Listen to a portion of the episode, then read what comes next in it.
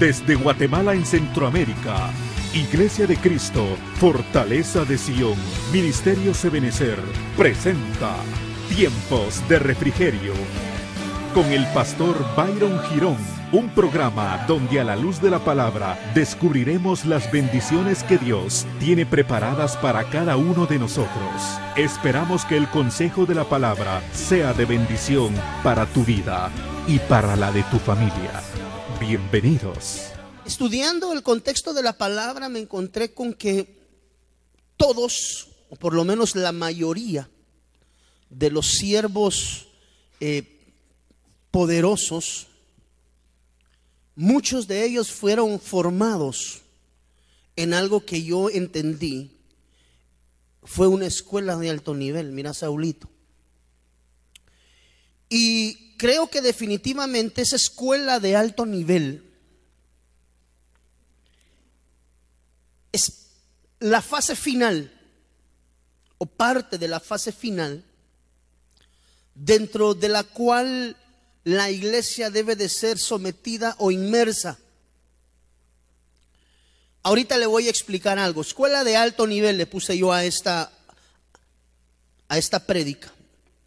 Y quisiera rogarle si puede, por favor, en el nombre del Señor Jesús, ir en su Biblia al libro de Éxodo, capítulo 3, versículo 1.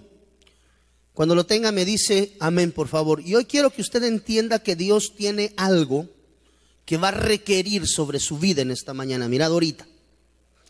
Éxodo capítulo 3, versículo 1 dice, apacentando a Moisés las ovejas de su suegro, ni siquiera de él, prestadas, pastoreando ovejas prestadas. Pasentando Moisés las ovejas de su suegro Jetro, sacerdote de Madián, dice, guió las ovejas más allá del desierto. Y llegó a Oreb, el monte de Dios. Y se le apareció el ángel del Señor en una llama de fuego en medio de una zarza. Y Moisés miró y he aquí la zarza ardía en fuego. Y la zarza no se consumía. Versículo 3. Entonces dijo Moisés, note por favor, me acercaré ahora para ver esta maravilla. ¿Por qué la salsa no se quema? Solo arde, no se quema. Cuando el Señor vio que él se acercaba para mirar, Dios lo llamó de en medio de la salsa y dijo, Moisés, Moisés. Y él respondió, heme aquí. Entonces él dijo, mire, mire lo que lo que le dijo Dios a Moisés.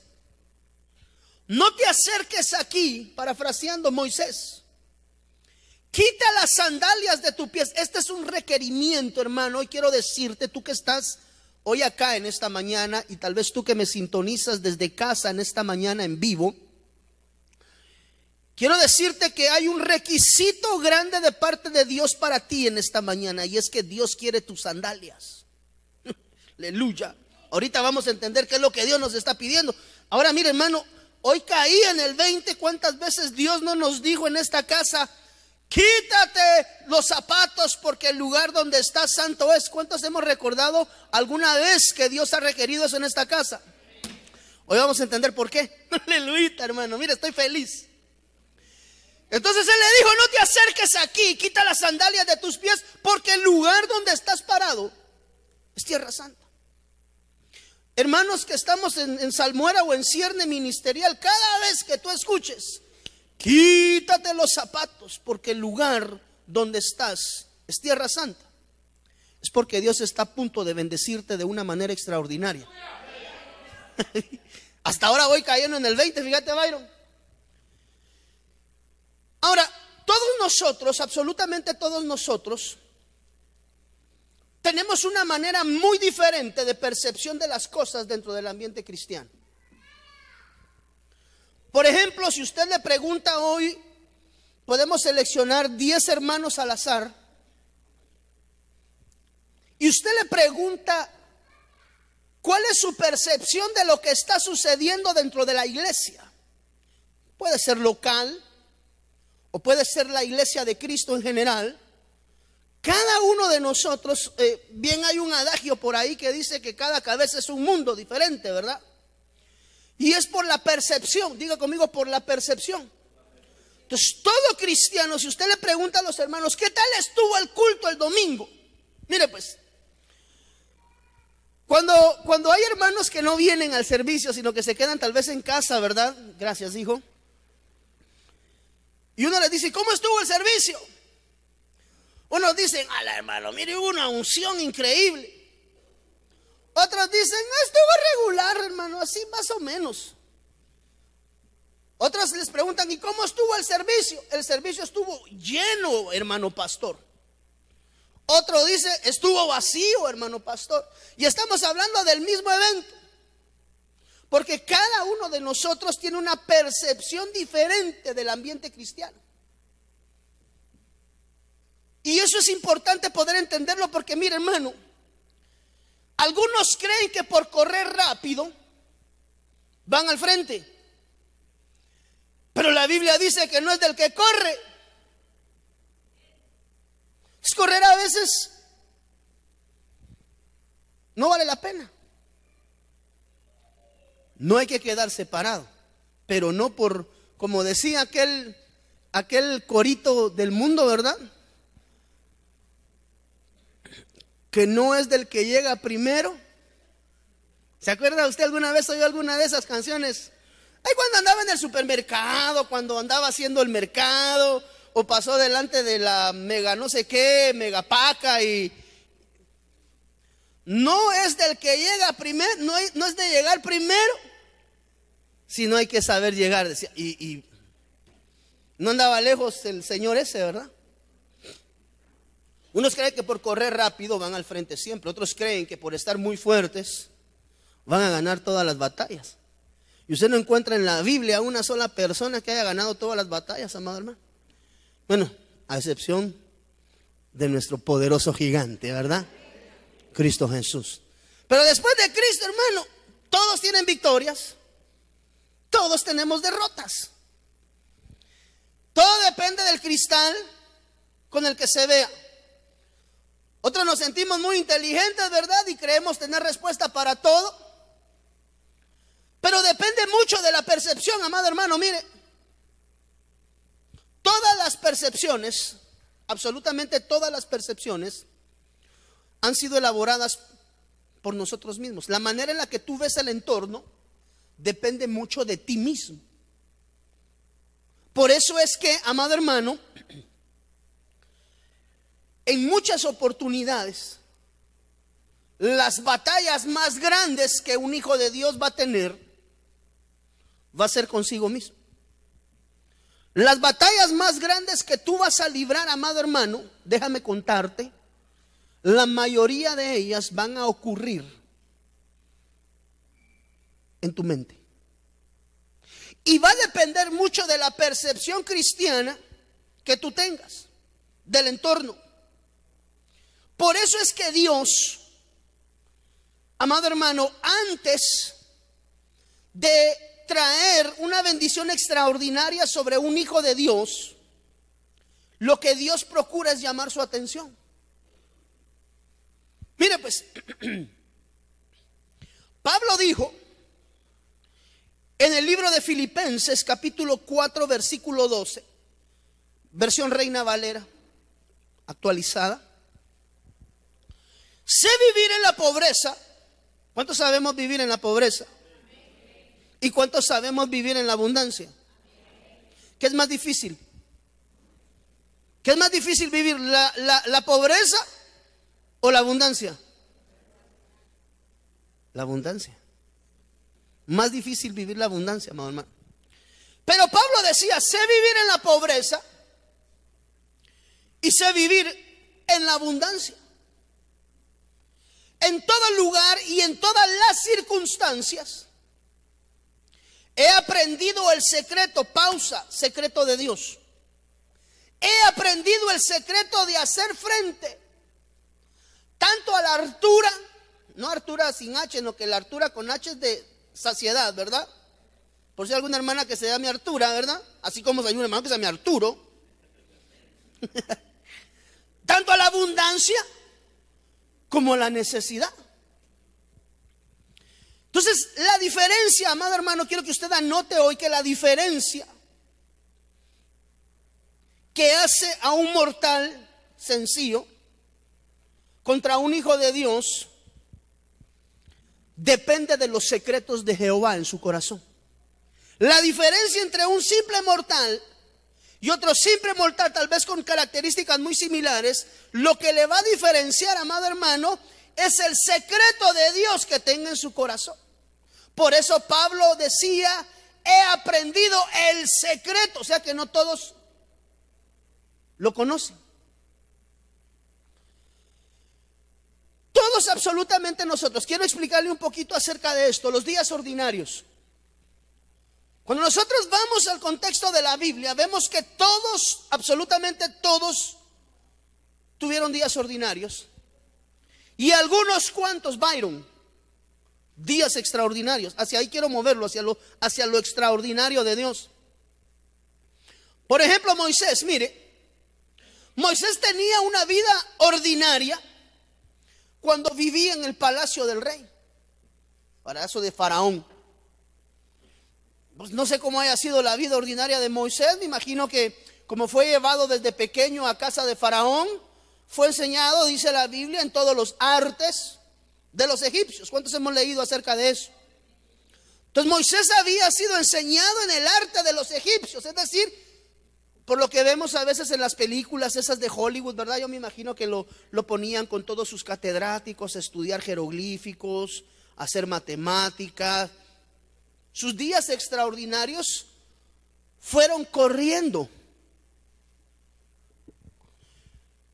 Él sabía que tenía un llamado de parte de Dios, pero su vida ordinaria, diga conmigo, la vida ordinaria no permite que lo extraordinario llegue. Entonces había oído, mire, Moisés tenía una vida tan ordinaria que había decidido huir de la casa de Faraón. Había decidido tomar camino, amado hermano, pues porque ya no le parecían las cosas. Un día ordinario, Moisés tomó la decisión de irse y de abandonar a su propio pueblo, los israelitas, dentro de la esclavitud. Y Moisés, dice la Biblia, como usted bien lo leímos al inicio, un día extraordinario de Moisés era tal vez ya estando en, en el desierto, ¿verdad? Ya habiendo sido trasladado en su primera faceta, pastorear ovejas ajenas. El día común y corriente, el día que usted se levanta, se ducha, desayuna, tal vez lee un ratito la prensa, se alista, calienta su carro, se va para el trabajo, se siente un día regular, normal. Ahora, yo me imagino que Moisés algún día se preguntó por qué había tenido problemas con Faraón. ¿Por qué había tenido la necesidad de huir de los suyos para ir a caer, amado hermano, a un lugar donde lo tenían trabajando y lo tenían pastoreando, lo tenían haciendo labor rutinaria? Yo no sé si alguna vez tú te has preguntado en ciertos momentos de tu vida, amado hermano, ¿por qué a mí? ¿O para qué a mí? Porque esa es, la pregunta debe de ser cambiada del por qué para qué. Por el propósito de Dios. Yo no sé si alguna vez te has preguntado en algún tiempo de tu vida, Señor, ¿por qué a mí? ¿Alguien alguna vez se ha preguntado eso? ¿Por qué me está pasando esto a mí, Señor? Señor, ¿por qué es que a mí me está tocando llevar la fiesta? Y quiero decirte que en Dios todo tiene un propósito, amado hermano. Porque Dios necesita transformar tu vida ordinaria en una vida extraordinaria. Es decir, Dios necesita mover a los hijos verdaderos de un lugar ordinario, natural, terreno a un lugar extraordinario, sobrenatural, espiritual. Entonces la diferencia entre un hombre ordinario Y un hombre espiritual, un hombre, amado hermano, que da la talla de Dios, va directamente ligado, amado hermano, al proceso que pasa en su corazón y en su vida natural. Tenemos como primera parte que entender que todos tenemos días ordinarios, Pati. Pero de la misma manera que existen días ordinarios, Dios cuando va a cambiar de dimensión a alguien, a un pueblo, a una persona, lo saca de los días ordinarios y lo mete en clavos extraordinarios. Entonces cuando llega la situación, la vicisitud, la dificultad, la pelea, la contienda, la desaveniencia, me parece, no me parece, cuando Dios inquieta tu vida, mire hermano, cuando cuando el día el día normal, hablemos de un día en el cual usted no tiene ni un solo problema, chilero. Ese día arrancó el carro bien bonito, ya no le fregaron las llantas que antes se le pinchaban tres de las, de las cuatro, hermano. La vida tranquila. Ese es un día normal, ordinario. Pero cuando Dios desea llevar a su pueblo hacia una nueva labor, Saúl, lo va a meter en tiempos extraordinarios. Y regularmente esos tiempos extraordinarios, amado hermano, Dios sumerge a sus siervos en un tiempo especial. Mira pues, Sergito, hoy es un día, hermano, donde tenemos que anhelar romper los tiempos ordinarios en nuestra vida natural. Mire lo que dijo Moisés, Éxodo 3.1, eso lo leímos hace unos minutos, pero tengo un par de anotaciones aquí abajo, mire. Apacentando a Moisés las ovejas de su suegro Jetro, sacerdote de Madián, yo las ovejas más allá del desierto. Diga conmigo, del desierto. Tremendo. Y llegó a Oreb, el monte de Dios. Y se le apareció el ángel del Señor en una llama de fuego. Mira, hermano, empieza a venir lo extraordinario. Dice que lo lleva al desierto. Se le aparece el ángel del Señor, bendita la misericordia, hermano. ¿Quién se nos apareciera el ángel del Señor? A nosotros creo que nos quedamos. ¿Qué, qué, qué evento más extraordinario poder tener una aparición visual del ángel del Señor, amado hermano. Dígame si eso no es extraordinario.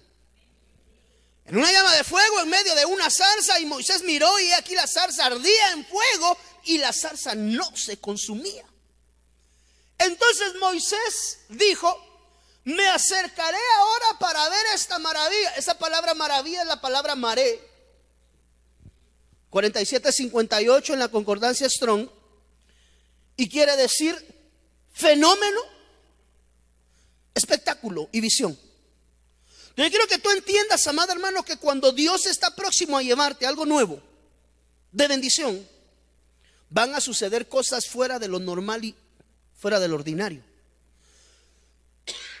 Entonces dijo, versículo 3, mire, dijo Moisés, me acercaré ahora para ver este fenómeno. Me acercaré ahora para ver este espectáculo. Me acercaré ahora para ver esta visión, porque la zarza no se quemaba. O sea, para Moisés, el que la zarza estuviera prendida en fuego y no se quemara, no se consumiera, eso era una maravilla, ese es un fenómeno. Es, decir, cuando Dios está próximo a hacer algo extraordinario en la vida de un hijo de Dios, gracias, Él cambia las cosas. Mire, mire, mire, quiero hacer una pregunta. ¿Estará sucediendo algo en tu vida hoy que está fuera de lo que normalmente habías estado viviendo en los últimos días. Cuando le hablo de algo diferente, no necesariamente, o sea, hay algo en el entorno que no es normal. Puede ser de bendición o no de bendición. Pero hay algo diferente sucediendo en tu entorno, amado hermano, levántame tu mano si tú percibes que hay algo diferente. No sabes qué, pero algo está pasando. Ok, hoy vas a entender qué está pasando. O mejor dicho, hoy vamos a entender porque yo esta noche caí en el 20. Entonces, cuando va a pasar algo, José Carlos, en nuestras vidas, cuando va a venir una delegación de parte de Dios, cuando va a venir lo extraordinario, regularmente Dios incomoda a aquel hijo para provocar moverlo a una nueva dispensación. Mire pues, lo primero que Dios va a hacer cuando quiere llevar a cabo una obra de perfeccionamiento en nuestras vidas es que va a llamar nuestra atención. Lo primero que Dios hace, Carlita, cuando quiere hacer algo en tu vida, te va a llamar la atención. Por eso es que Moisés había sido necesario que saliera desde Egipto y fuera llevado al monte de lo sobrenatural, porque viendo lo sobrenatural, viendo lo que no le acontecía regularmente, él sabría que Dios estaba en la jugada. Como aquellas veces, hermano, que usted tal vez está pasando un momento difícil y de repente viene algo sobrenatural de Dios y usted dice, sí, pues Dios está en la jugada. Entonces lo primero que Dios va a hacer, va a ser llamar tu atención. ¿Cómo llamó la atención de Moisés? Lo llevó delante de una zarza que estaba prendida, pero no se quemaba. Y hay veces cosas en nuestras vidas que no entendemos, hermano, que están sucediendo. Pero lo que pasa es que Dios, cuando te va a dar una tarea, Dorita, te va a llamar la atención de alguna forma. Pero te va a llamar la atención. Moisés dijo, me acercaré ahora para ver este gadol, este gran, esa palabra gran es la palabra gadol, 1419 en la concordancia Strong. Me voy a acercar para ver este gadol maré. Estoy viendo un gran maravilla. Entonces cuando Dios anhela cambiarte de dimensión, regularmente te va a inquietar. A eso es a lo que yo me refiero o va a causar desaveniencia. Mire, Moisés para hacer, mire, mire cómo Dios opera. Para Moisés haber sido llevado delante de la zarza que estaba prendida pero que no se consumía. Dios lo metió en clavos. Lo metió en clavos porque dice la Biblia que para que Moisés fuera sacado, amado hermano, de Egipto, él mató y como consecuencia de que había tomado por defender a un israelita del maltrato que estaban teniendo sobre él, dice la Biblia que se alzó y mató al hombre que estaba golpeando a su hermano. Lo metió en clavo, hermano, si usted lo quiere ver así, eso puede ser homicidio, puede ser asesinato. Póngale el nombre que usted quiera jurídicamente como encaje. Pero lo cierto es que lo metió en clavos. Para ajuste de pena lo atraviesa por el desierto, amado hermano. Lo lleva hasta un lugar donde lo pone a trabajar y a pastorear. Ovejas que no eran de él cuando él venía de ser el nieto de Faraón. Yo me imagino que los nietos de los faraones en aquel entonces, hermano, han de haber tenido una vida diferente. Pero lo incomodó. A lo que yo me quiero, lo que quiero llegar es a decirte, hermano, cuando Dios está próximo a hacer algo extraordinario en tu vida o en la vida de tu casa, algo va a pasar diferente que tal vez tú no vas a entender, pero que te va a dar la idea de que Dios está en la jugada y está inquietando para llevarte a una dispensación completamente diferente. Lo mete en clavos, pues. Lo mete en problemas en el buen sentido de la palabra. Pero le dijo, quiero ver este gran, esta gran maravilla. Y de esa forma, Dios quiere llamarnos para que terminemos nuestros días, nuestros días ordinarios y entremos en la dimensión, Pedrito, de los extraordinarios.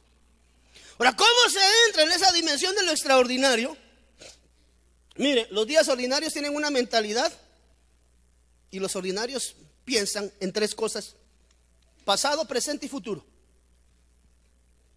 Excusas de ayer, una persona ordinaria Cada vez que tiene un reto siempre piensa en sus fracasos.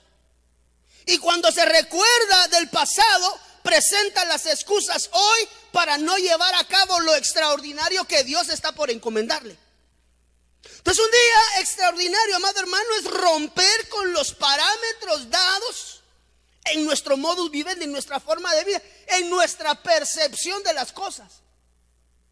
Entonces, mire hermano, cuando Dios te va a dar algo nuevo y te llama, si lo que primero sale de tus labios son excusas de un pasado lleno de problemas, de un pasado lleno de derrotas, de un pasado, amado hermano, que tal vez tuvo fracturado, de un pasado del cual tal vez usted ni siquiera se quiere recordar. Pero Dios lo quiere llevar a algo nuevo. Una persona ordinaria cuando le dan un nuevo reto, piensa todas las veces que ha fracasado y se queda quieto y no acciona. ¿Por qué? Porque eso es lo que hace un ordinario. Y tu iglesia no ha sido llamada a ser una iglesia ordinaria. Por eso dice la Biblia que en Cristo somos, por eso es el apelativo más. En Cristo no somos vencedores. Tenemos un superlativo más. En Cristo somos más que vencedores, porque el ser vencedor es ordinario, pero ser más que vencedor, eso es extraordinario. Y el más que vencedor no deja su puesto en la batalla. El más que vencedor no huye ante los problemas. El más que vencedor se enfrenta a la dificultad. El más que vencedor dice, todo lo puedo en Cristo que me fortalece. Por eso, hermano, usted ya no puede ser ordinario. Cuando tenga clavos, que su primera respuesta no sea me voy de la iglesia, sino yo voy para adelante. Porque mire, pues, ¿quiénes estuvimos aquí y estudiamos la secundaria? Yo que la mayoría, ¿va? La primaria, pues, ¿quiénes se acuerdan haber estudiado primaria?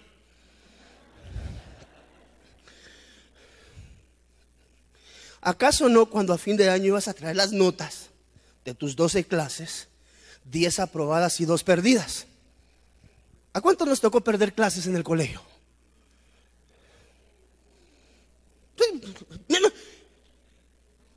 Siempre se gana y siempre se pierde.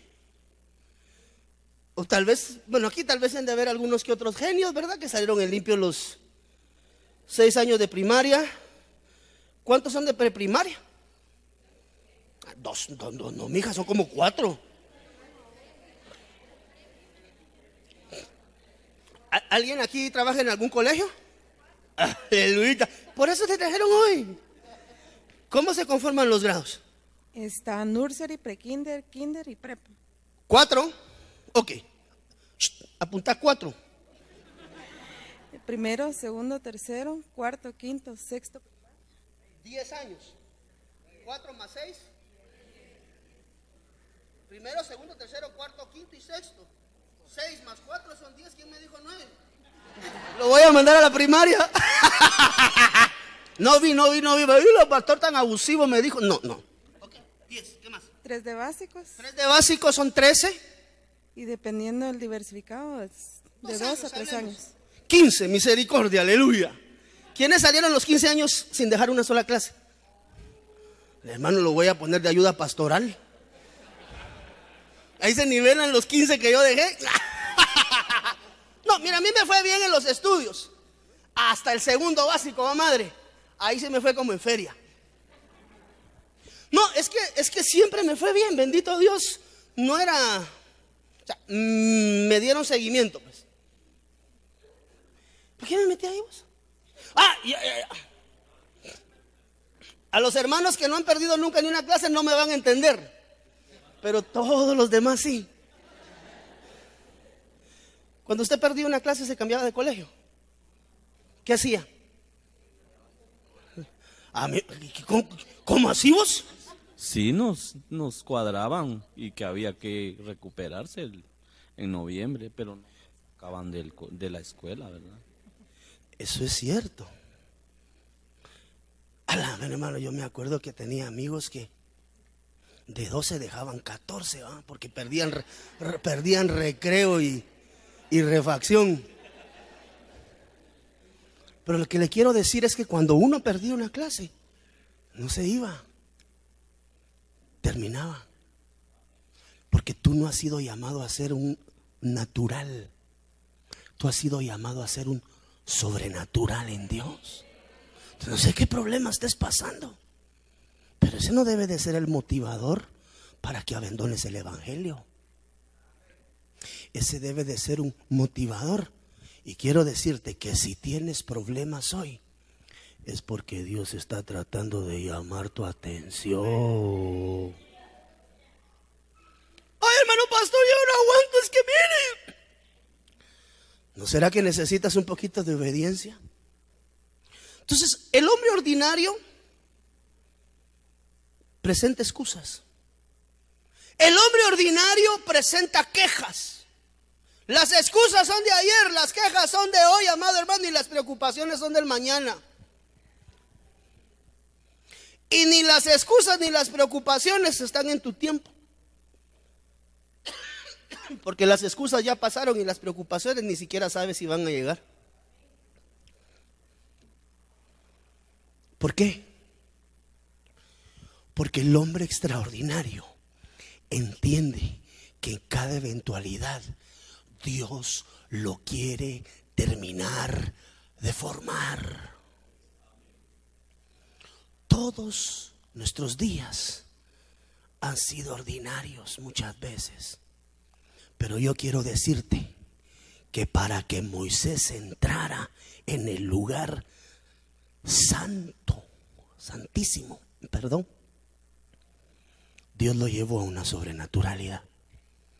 Mire cómo dice acá, pues, Oseas capítulo 2, versículo 11. Diga conmigo, escuela de alto nivel.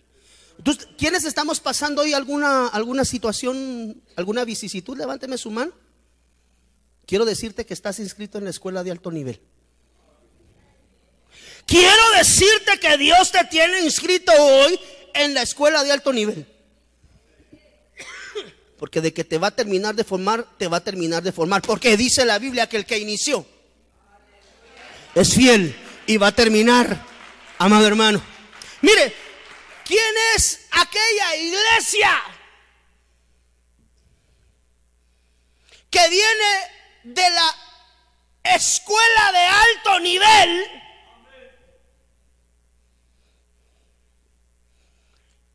y que viene humilde, porque dice la Biblia, mirad ahorita, que Él no apaga el pábilo que aún humea. Quiere decir que como humo, la iglesia, una de las características de aquel que es parte de la iglesia novia, es que en su corazón hay humildad. Una de las cosas que Dios va a tratar, y por eso lo va a sacar a usted del ordinario hacia lo extraordinario, es porque si todavía en su corazón hay altivez, para que usted sea parte de esa iglesia ascendente, debe de convertirse su altivez en humildad. Entonces Dios nos saca del ordinario y nos mete en lo extraordinario porque necesita terminar de formar lo que se necesita terminar de formar en nuestras vidas. Entonces la iglesia que sube, sube primeramente con humildad. Por eso es que la Biblia dice que Dios acerca porque lo hace novia y de lejos al altivo. Por eso es que el altivo imposible que forme parte de la iglesia novia.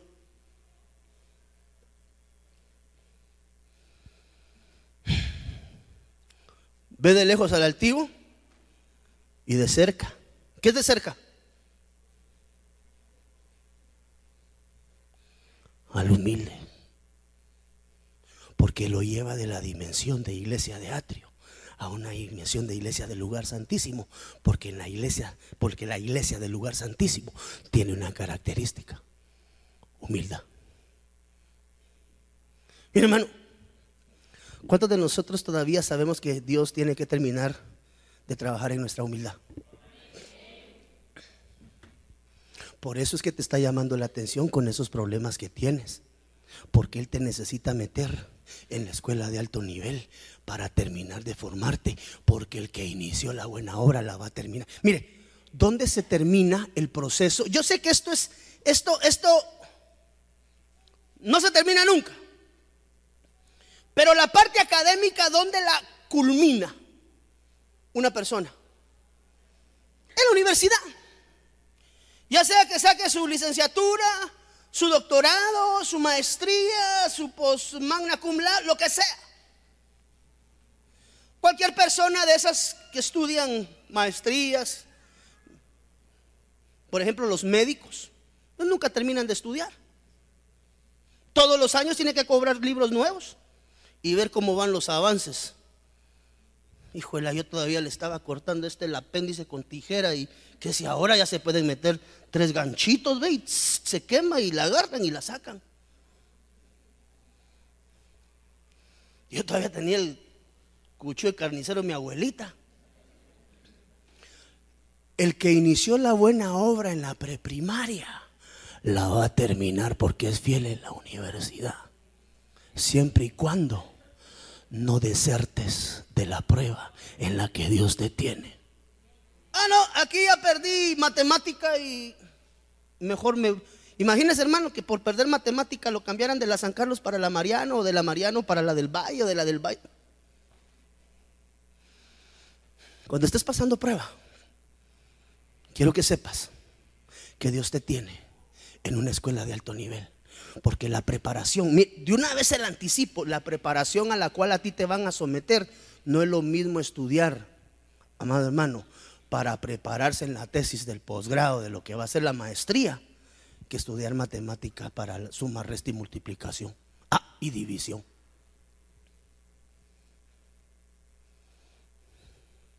¿Quiénes somos aquí profesionales? Licenciados, eh, arquitectos, lo que sea. Pagaron un precio diferente al resto para poder tener el estudio universitario. Entonces a veces le decimos, Señor, heme aquí, envíame a mí, pero si cuando le llega la prueba lo primero que quiere hacer es salir corriendo. Se va a ir, pero de que va a pasar la clase la va a pasar en algún otro lado. No lo digo yo, lo dice Dios. ¿Por qué? Porque aquella persona que es parte de la iglesia novia, que sube como columna de humo, tiene que tener esa columna de humo como, como columna recta, humildad. Número dos, mire, con mirra. Y yo no había caído en el 20, amado hermano, que, la, que es la mirra. ¿Usted sabe de dónde se extrae la mirra? Uno de los elementos básicos de la mirra, amado hermano, son las gotas que se les llaman lágrimas de árbol. Usted ha visto que a veces los árboles, por ejemplo los pinos, o, algunos de ellos cuando les hacen el corte de incisión, el hule, cuando agarran el árbol así, mire, le cortan un pedacito, de ahí le ponen unas cosillas y empieza a gotear. Esas son lágrimas. Entonces, otra de las características de la iglesia que sube es que lleva lágrimas. O sea que le ha costado su proceso. No ha sido fácil, no ha sido sencillo. Pero la mirra se conoce, amado hermano, esa gota que se utiliza para la elaboración de la mirra, que se extrae del árbol, se le conoce como árbol que llora. Quiere decir que dentro de lo que va subiendo, también van árboles. Y el Señor decía, hoy te traigo delante de un árbol para que comas. No sé si se recuerda que también la palabra profética decía algo de eso. ¿Has llorado en el proceso de tu formación? Porque otra de las características de la iglesia que va a subir, amado hermano, es que tiene que subir con, con agua en sus ojos. Eso nos habla a nosotros de un proceso de transformación. Y eso nos habla a nosotros de adoración. Pues se sabe que la mujer que se presentó delante del Señor Jesús, dice la Biblia, que enjugaba los pies del Señor con qué? Con sus lágrimas. En la escuela de alto nivel te enseñan humildad.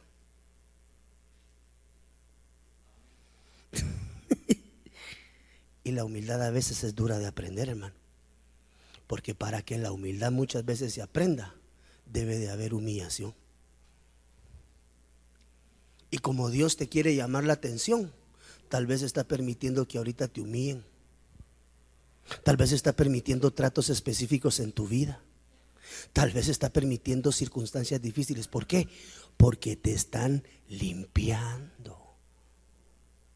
Te están procesando. Y dentro del proceso Dios espera que aprendas, uno, humildad. Dos, a llorar. las lágrimas son figura de adoración. Y mire, lo que me llama la atención es que la mirra se conoce como el árbol que llora. ¿Has llorado últimamente? ¿Han salido lágrimas de tus ojos últimamente? Te tienen en la escuela en proceso de formación. Porque para que te lleven con el Padre Celestial, te van a sacar de tu vida ordinaria y te van a meter en la vida extraordinaria. Y esa vida extraordinaria regularmente trae dolor. La iglesia, amado hermano, que va a subir del desierto, Dios le va a requerir algo. Cuando la Biblia nos habla de sandalias, ¿sabe que las sandalias son aquellos instrumentos, verdad? Que usted y yo ahora usamos zapatos, en aquel no sé si eran sandalias. Pero cuando la Biblia habla de sandalias, nos está hablando de maneras de caminar. Eso nos está hablando de estilos de vida. No todos aquí tenemos el mismo estilo de vida. Y cuando hablo del estilo de vida no estoy hablando del nivel socioeconómico, no, eso déjelo por un lado. Aquí estoy hablando de la manera de caminar en relación con Dios. Entonces cuando la Biblia habla de sandalias, se recuerda que le dije hoy que Dios iba a requerir sus sandalias. Dios quiere tus sandalias. Y una vez te lo anticipo, hermano. Las sandalias tipifican costumbres, hábitos, oficios, ambientes, creencias. Denota la importancia de ciertas cosas en la vida de una persona, que es lo que le motiva a andar en ello. Pero mire pues,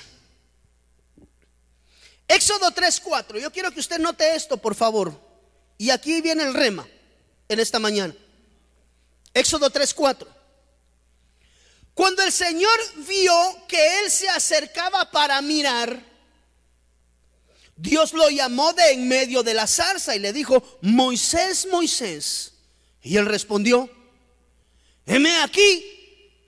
Entonces él dijo, no te acerques acá, quita las sandalias de tus pies, quiere decir, Moisés, te tienes que acercar delante de mí. Pero una de las cosas que tú tienes que entender que va a ser necesario que entregues son tus sandalias. Es tu forma de caminar. Es tu forma de ver las cosas. Son tus creencias. Así como le dijeron a aquel siervo, vete de la casa. ¿De quién le dijeron? Vete de tu tierra, de tu parentela y de qué? Y de la casa de tus padres. ¿Se recuerda de los tres vetes de Abraham que enseñamos? Porque el lugar donde estás parado es tierra santa. Note lo que Dios le dice a Josué en el libro de Josué capítulo 5 versículo 15. Note por favor, porque yo quiero que usted note aquí la similitud. Entonces el capitán del ejército del Señor dijo a Josué, quítate las sandalias de tus pies Usted se recuerda que la instrucción de la institución de las seis ciudades de refugio primeramente le habían sido dadas a Moisés. Y más adelante, cuando Moisés no establece las seis ciudades de refugio, las tres ciudades en el desierto y las tres ciudades en la tierra de la promesa, y Moisés tiene que ver la tierra de la promesa de lejos por la misma situación de su carácter, Dios le da la misma instrucción a Josué. Pero note por favor que allá le dicen, no te acerques aquí, quita las sandalias de tus pies. Y acá le dice, mire, quítate las sandalias de tus pies, porque el lugar donde estás es santo. Y así lo hizo Josué. Dos siervos de Dios en dos momentos específicos, Byron. A lo cual, mire, Josué terminó sustituyendo a Moisés en muchos, bueno, es más, Josué fue el que introdujo verdaderamente al pueblo en la tierra donde fluye leche y miel. Pero note que tanto a Moisés Dios le dice, quítate las sandalias de tus pies, porque el lugar donde estás parado es tierra santa. Y a Josué Dios, a través del capitán del ejército, le dice, mire, quita las sandalias de tus pies, porque el lugar donde estás es santo. Y dice la Biblia que así lo hizo Josué. Ahora, la pregunta del millón es, ¿por qué a los dos les pidió que se quitaran los zapatos? Lo interesante es que después de que se quitan los zapatos, Byron, a ambos les es entregada una gran comisión. Porque cuando le, le, dicen a Moisés, quítate los zapatos, se los quitan, recibe la instrucción y Moisés va de regreso como libertador a traer al pueblo. Quiere decir que le cambiaron las sandalias, le dijeron, te quitan las sandalias, porque el lugar donde estás no es terreno. E inmediatamente después de la obediencia de la entrega de las sandalias, diga conmigo, de la entrega de las sandalias, viene la gran comisión. Como, como, como, como que quiere decir la Biblia que si no te cambian las sandalias, no hay comisión. Por eso a Moisés le dijeron, es necesario, como tú bien has dicho, Julito, es necesario que cambies tu forma de caminar. Porque si no cambias tu forma de caminar, va a ser imposible que yo te dé la gran comisión. Por eso es que hay muchas personas todavía estancadas en los procesos de llamamiento, que están truncadas en su proceso de formación de líder, porque lo que menos han cambiado son sus sandalias. Quiere decir, no han entregado su forma de caminar. Mire lo que dice acá. Éxodo capítulo 3, versículo 10. Moisés, ahora pues ven y te enviaré a Faraón para que saques a mi pueblo, los hijos de Israel de Egipto. Le pidió las sandalias y después de pedirle las sandalias, lo manda a sacar al pueblo. O sea, ah, mire hermano, perdóneme, hay un secreto escondido en las sandalias.